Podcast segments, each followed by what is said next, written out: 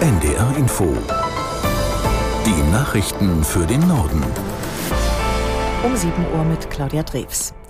Die irrtümliche Tötung dreier Geiseln im Gazastreifen hat in Israel für Entsetzen gesorgt. Ministerpräsident Netanyahu sprach von einer unerträglichen Tragödie. Aus der NDR Nachrichtenredaktion Ulrike Ufer. Armeesprecher Hagari hatte zuvor erklärt, bei Kämpfen im Gazastreifen hätten Soldaten versehentlich drei israelische Geiseln erschossen. Die Männer seien während eines Einsatzes in einer Hamas-Hochburg fälschlicherweise als Bedrohung identifiziert worden. Regierungschef Netanyahu betonte, der gesamte Staat trauere. Zugleich versicherte der Ministerpräsident, es werde weiter alles getan, um alle Geiseln sicher nach Hause zu bringen. Unterdessen berichten israelische Medien von Massenprotesten für eine neue Übereinkunft mit der Hamas, um die Verschleppten zu retten. Die Vorsitzende des Verteidigungsausschusses Strack Zimmermann hat sich für einen Einsatz der deutschen Marine im Roten Meer ausgesprochen. Man müsse den Terroristen jeder Couleur entschieden die Stirn bieten, so die FDP-Politikerin. Hintergrund sind die jüngsten Angriffe auf zivile Handelsschiffe, zuletzt auf einen Containerfrachter der Hamburger Reederei Hapag-Lloyd.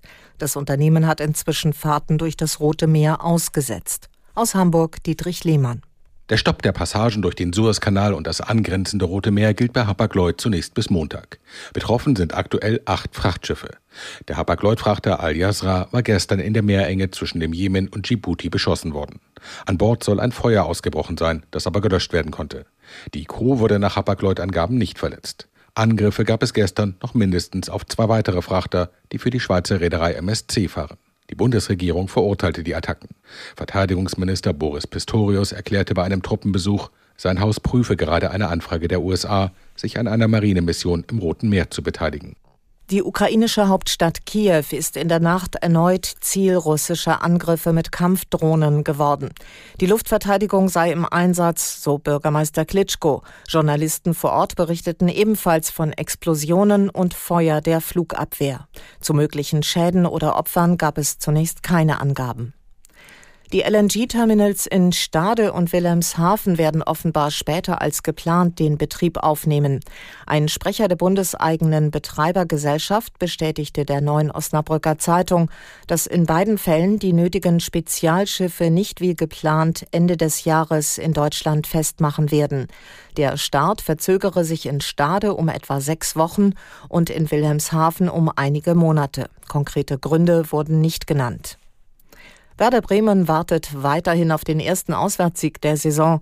Das Team von Trainer Ole Werner spielte bei Borussia Mönchengladbach 2 zu 2. Aus der Sportredaktion Tom Gernke.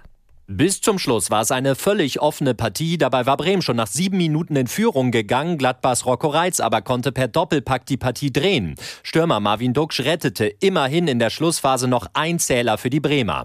Unschöne Szenen gab es dagegen in der zweiten Liga. Das Auswärtsspiel von Hansa Rostock in Paderborn musste gleich zweimal lange unterbrochen werden, weil aus dem Hansa-Fanblock immer wieder Leuchtraketen auf das Feld geflogen waren. Das Spiel stand kurz vor dem Abbruch. Am Ende verlor Hansa deutlich mit 0 zu 3. Im Parallelspiel trennten sich Schalke und Fürth 2 zu 2. Das waren die Nachrichten.